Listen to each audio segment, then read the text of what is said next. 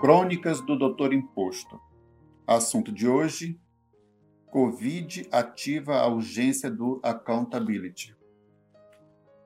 Se você já parou para pensar como as decisões do poder público afetam seu cotidiano, se você quer saber para onde vai o dinheiro dos impostos, então você vai gostar do accountability.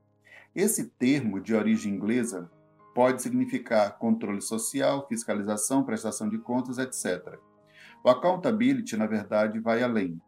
Seu significado nos remete a uma postura cultural onde as pessoas trazem para si a responsabilidade de guiar e de tomar decisões que visam melhorar as condições estruturais em que vivem. Essa prática é materializada por meio da prestação de contas dos órgãos públicos e também pela fiscalização cerrada de toda a sociedade. O morador da cidade grande ou pequena tem o dever de acompanhar tudo que envolve o orçamento público, para verificar se os gastos estão alinhados com as suas opiniões sobre o que é bom para o coletivo.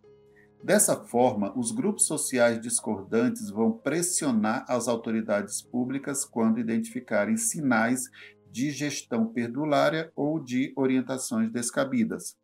A lei de acesso à informação permite que o cidadão comum possa fazer consultas não sigilosas das ações governamentais, incluindo até documentos digitalizados. O portal da transparência é obrigado a disponibilizar material suficiente sem fazer questionamentos. Pois é, nesses dias de desmantelamento planetário, estamos enxergando nas redes sociais um arremedo do accountability que se traduz nas críticas incisivas aos desmandos promovidos com o dinheiro dos impostos. Agora está todo mundo sentindo na carne os efeitos da balbúrdia e da bagaceira feita com trilhões de reais nos últimos anos. Enquanto a Inglaterra anunciou que pagará até o equivalente a 15 mil reais para quem ficar desempregado, no Brasil, os tais 600 reais é objeto de inúmeras restrições concessivas. Enquanto os Estados Unidos se dispuseram a perdoar impostos e oferecer bilhões em empréstimos a fundo perdido, a nossa Cefaz sequer adia o recolhimento do ICMS.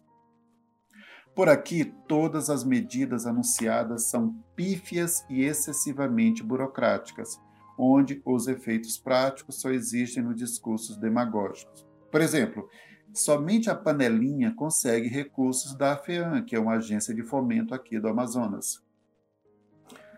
O descaso do brasileiro com a roubalheira dos corruptos está cobrando seu preço agora. Empresas e seus empregados, autônomos e outros trabalhadores da iniciativa privada mergulharam na completa escuridão de incerteza sobre o dia de amanhã. Por outro lado, o funcionalismo vive num planeta sem crise. Resta agora saber se a chuva de desgraças que está caindo na sociedade brasileira vai ser capaz de abrir os olhos de um povo que nunca lutou contra a gestão fraudulenta dos agentes públicos. Será que agora esse povo vai tolerar os salários milionários, onde um procurador concursado já inicia a carreira com 30 mil reais? Será que o povo vai aceitar construções de novos estádios de futebol? Será que o povo vai engolir o desaforo de ver o STF soltando ladrões do dinheiro público todo dia? Será que o povo continua aceitando 25 mil funcionários no Congresso Nacional?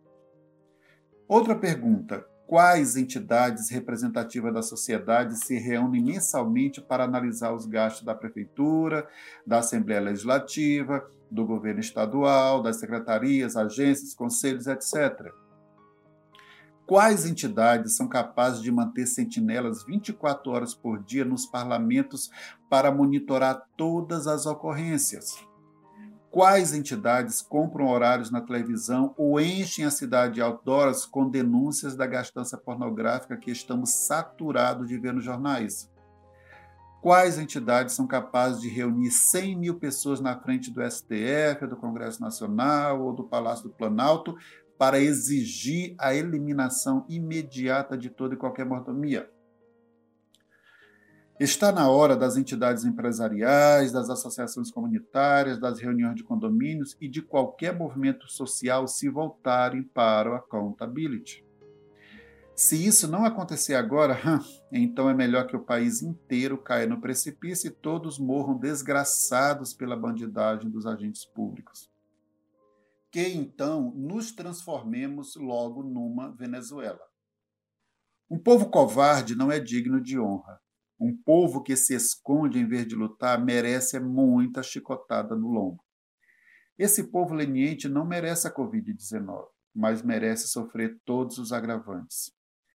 Não fosse a roubalheira e a safadeza dos agentes públicos, haveria condições de efetivo amparo às empresas e aos cidadãos, como está acontecendo nos Estados Unidos e na Inglaterra.